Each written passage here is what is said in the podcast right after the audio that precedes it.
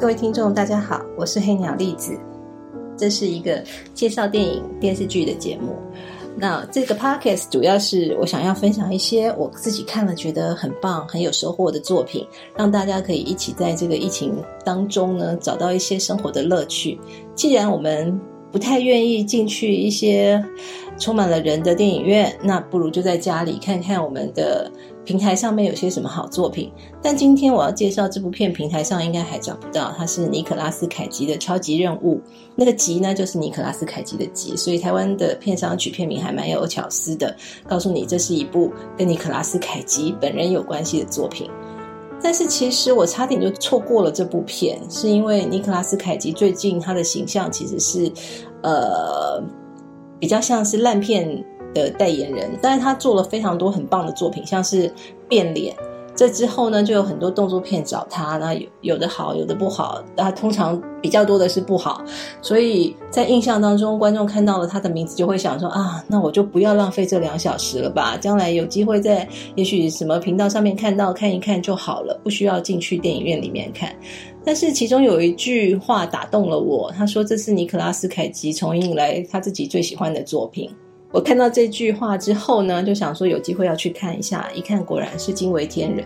觉得这是一部非常诚恳而且充满了爱的作品。像是我们这些看了很久电影的影迷呢，看到了会觉得说，嗯，我不是孤独的，总是有非常非常多的人还在电影圈里面做梦。好，那我们就先来介绍一下这部作品《超级任务》。它是剧情是描述有一个富翁，他在尼克拉斯凯奇已经。负债累累的状况之下，提出了一个 offer，就说，呃，只要你来我的生日派对，我就给你一百万。这就有点像是以前德米莫尔、戴米摩尔他演过的一个百万富翁，同样是一百万的邀约，请他去当他一夜的情人，结果她老公竟然答应了，后面就出现了一个故事。那这部片也是这样子，他答应了这个一百万富翁的邀约之后，后面会什么事情呢？然后他就到了这个富翁的岛上，发现哎，富翁其实并不是什么怪胎，而是一个非常热爱电影的人。他甚至写了一个剧本，希望可以在这个过程当中让尼可拉斯凯奇看到可以读。但问题就是呢，尼可拉斯凯奇他其实已经在人生的谷底，他什么都不想做，他就像是远离赌城里面的那个人，他每天就在喝酒。他其实也很想要从自己的人生当中解脱，因为没有什么事情让他值得兴奋起来了。可是，在跟这个富翁聊天的过程当中，他们他就透过方法来让尼克拉斯凯奇从纵身从一个悬崖跳下去，就等于是象征他突破了自己的过去，然后重新发现，哎，其实他们有很多事情可以做。更好的是，也许他们可以一起合作。但这时候中情局进来了。通常这部片子的重点还有是有一些动作戏，就是由中情局这个部分来完成。中情局偷偷告诉他说，这个富翁其实是一个绑匪，他绑架了哪一个元首的女儿，所以你要帮我们把他救出来，要不然世界就会因此不安。这就是尼可拉斯凯奇他在电影里面经常出现的任务，就是要拯救全世界。那故事就这样进行下去。但我觉得这个片子好玩的地方，就是在于说。尼可拉斯凯奇本身是一个大明星，所以他过去已经拍了一百部作品，这是真的。他本人真的确实已经拍了一百部的作品。那像是我认识他的时候，应该是在他二十三岁那一年，他拍的《发晕》。那这部片看完之后，哇，我跟我的同学都感动到无以复加。他在这个片子里面就是一个非常脆弱，然后让人家看了他的遭遇觉得心碎，又觉得很想要疼爱他的一个主角。所以从那边走过来，这样一百部作品，然后这位编剧跟导演，他就很巧妙的把他的作品全部都串在一起。那之所以珍贵，是因为我发现他的所有的对白，他所有的桥段，其实都跟尼克拉斯凯奇的作这一百部作品息息相关。我觉得这个诚意就是一百分。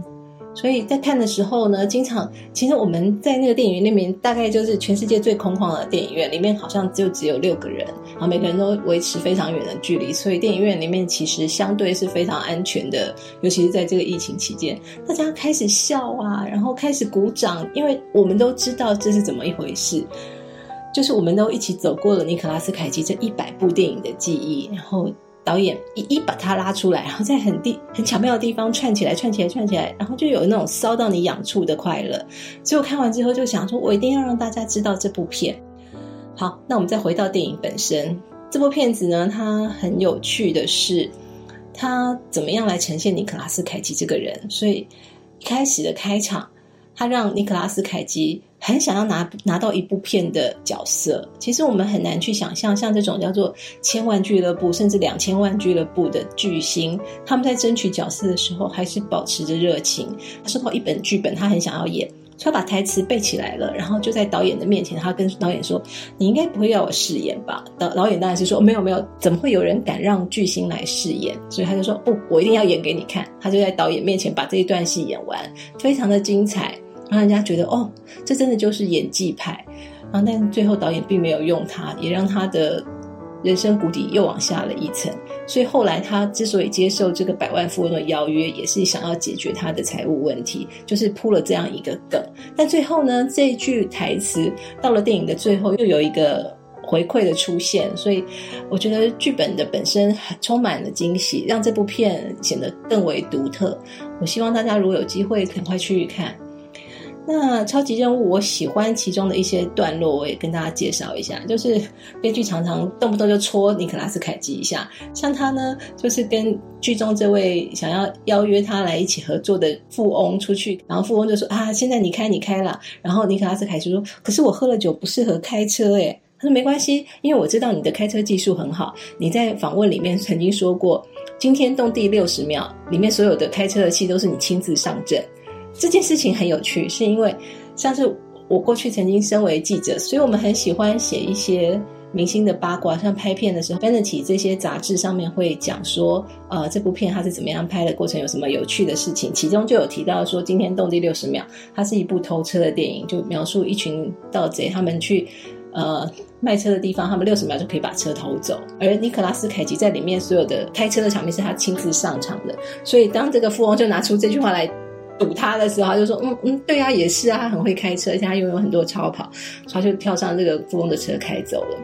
然后像是他里面对于权势地位也都有很多很有趣的讽刺，像是这个富翁他穿的鞋子是名牌的，我记得好像是 Gucci 还是 Prada，然后是一个乐福鞋，乐福鞋就是懒人鞋，所以呢，他穿起来就是让你慢慢的走路的。那你克拉斯凯奇他穿的是帆布鞋，就是呃那种呃滑板鞋。”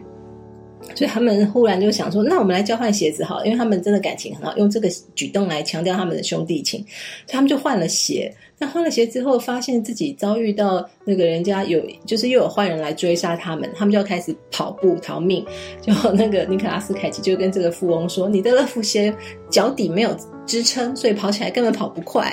然后当然富翁又把他给戳回去，说：“啊，你在电影里面不是怎样怎样的？就他是一个动作巨星，怎么会去嫌自己的鞋子呢？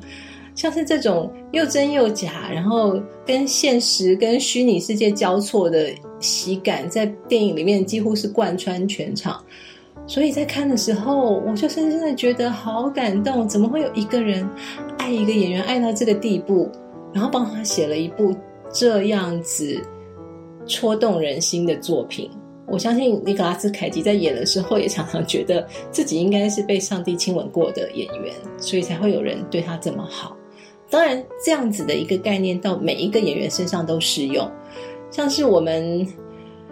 又回到那个他的第一部片《发晕》，就是也许，也许在三十年前看了他的作品之后，一路追着他。我想说，如果有一天我要跟他合作，我要做一个什么样的作品？想了三十年之后，终于端出来这样一一一道菜，所以我觉得看得非常的过瘾。当然，也可以放在也许是我们认识的演员，像是呃梁朝伟，像是刘德华，他们都可以有这样子一部一生的作品，然后跟自己本人串在一起，都会是非常的精彩。我觉得都有可能。那像是这部片《超级任务》呢？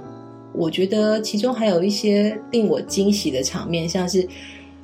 这个富翁他其实有一个神秘的房间。一开始尼克拉斯凯奇以为他里面藏的是那个他绑票的那个小女孩，但实际上不是，里面是一个尼克拉斯凯奇的博物馆。所有他在电影里面出现的重要的，像是在变脸里面，他跟 John Travolta 两个人的脸，然后就一起放在一个。那个小枕头上面，然后那是用亮片做成的。说你往这边抹呢，是尼克拉斯凯奇；你往那边抹呢，是 John Travolta。这像这样子趣味的作品，然后还有他的双枪，也都出现在这个收藏里面。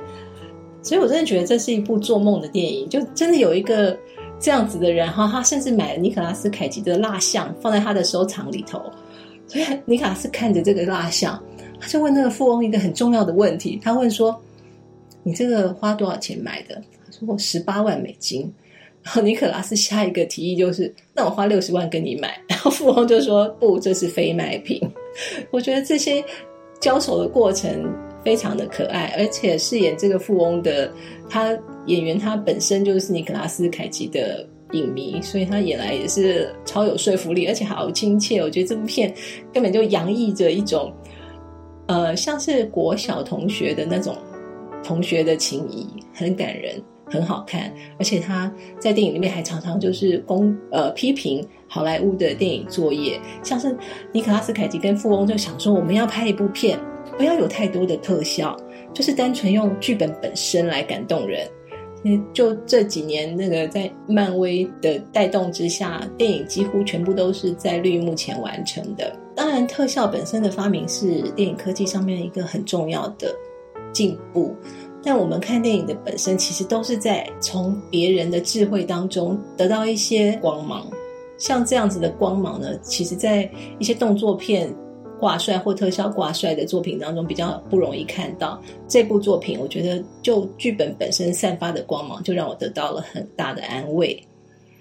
但是这部片还是蛮挑人看的，因为起码你要看过尼克拉斯凯奇的一些作品，好比是。